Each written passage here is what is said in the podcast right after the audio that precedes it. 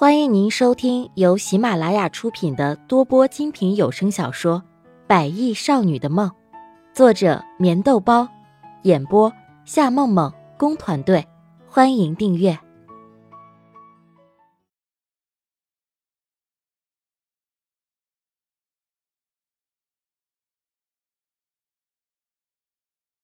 第三十五集。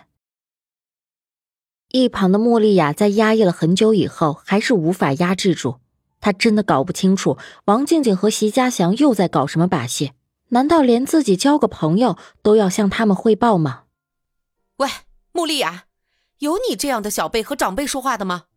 我警告你，要不是因为我儿子看中了你，我早就把你赶出医院了。不要以为你妈就是什么了不起的人物，到最后不还是被那穆天磊搞大了肚子之后一走了之了吗？虽然在你们生下来以后，他又去看过你们，可是你们不要忘记了，当时他还来看过我。哼，算了，以前的事情我也不想跟你们多提。我就是告诉你，喜欢一个男人就应该专心一点，不要被人抓到把柄。席母恶狠狠地瞪着穆丽亚，她的心里似乎仍旧难消那怨气和愤怒。伯母。你说这些话，我就有些不懂了。我妈妈是不能够和你比，在经历了那么多事情以后，她还是选择等着我爸爸回到身边，不像有些女人在结了婚以后还出去和别的男人约会。我也告诉你，伯母，我的事情和你无关，也不需要你来操心。穆丽亚冷冷的反击着，她最无法忍受的就是这样赤裸裸的羞辱。更何况，他和龙江之间原本没有任何关系，任由着席家祥和王静静的眼神冷得让人觉得有些可怕。就算是日后真的做了席家的媳妇儿，他也绝对不允许任何人干涉他的自由。你，穆丽雅，我看你真的是吃了雄心豹子胆了。以前的时候，我看你是穆天磊的女儿，不和你一般见识。现在倒好啊，报社里的报道都寄到我家里来了。我说你几句还有错吗？还有，我要警告你，现在席斌的身边是需要你，等到席斌好起来了以后，你最好给我滚得远远的。怒火已经无法抑制，王静静怎么也没有想到，在二十年以前，她无法战胜穆丽亚的妈妈珊珊，在二十年以后，连同着她的女儿也一样无法压住。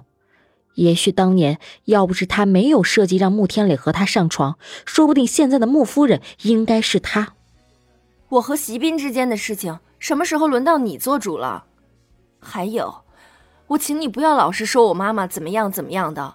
我告诉你，一个女人在结婚以后，竟然还想着别的男人，就这一点，恐怕这里所有的人都赶不上您。而且，竟然在面对着自己老公的时候。还能够做到面不改色，真是让人佩服。我不管在你心里是不是还喜欢我爸爸，我都要警告你：第一，你已经结婚了，有老公，有孩子，你就没有资格再去喜欢别人；第二，我要告诉你的是，只有在管好自己的时候，才有资格去管教别人。我和席斌的事情，永远也轮不到你做主。龙江，我们走。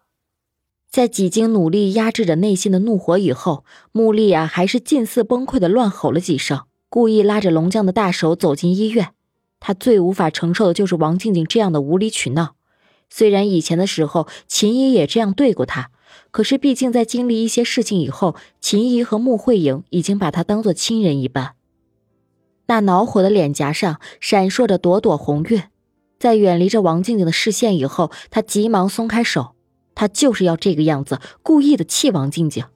以前的时候，穆丽亚还以为她是一个高贵典雅的知性母亲，现在她才知道，这个世界上形容泼妇的词，大概用在王静静的身上都不够。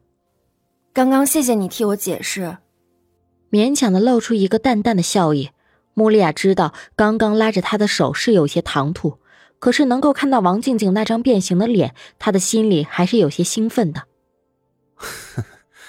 其实啊，我也是在为我自己解释，只是我不知道怎么会变成这个样子。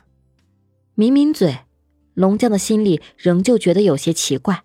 他清楚的记得王静静说有人把媒体的报道寄到他们家里，那么很显然是想王静静和席家祥恼火的来找自己和穆丽亚。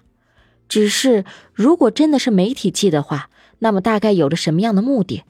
可是现在却无法找到合适的理由来解释这一切，所以这就证明那所谓的报道根本就不是什么媒体记的，很有可能那就是叶芳芳。唉，我觉得可能是叶芳芳在背后搞鬼吧。我真的是想不明白，为什么叶芳芳总是拿着我不放呢？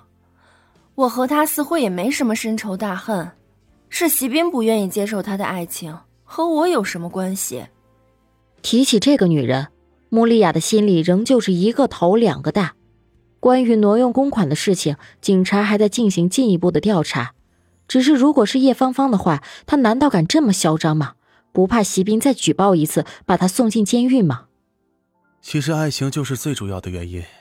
如果他喜欢的人喜欢上了你，就算是曾经没有任何恩怨，对方的心里也会觉得很不舒服。也正是因为这样的不舒服，而让你和叶芳芳之间有着无法解开的结。龙江微微的笑着，和穆丽亚走进一个拐角。也许吧，我现在只希望席斌能够快点好起来。等他好起来以后。我想我会重新打算的。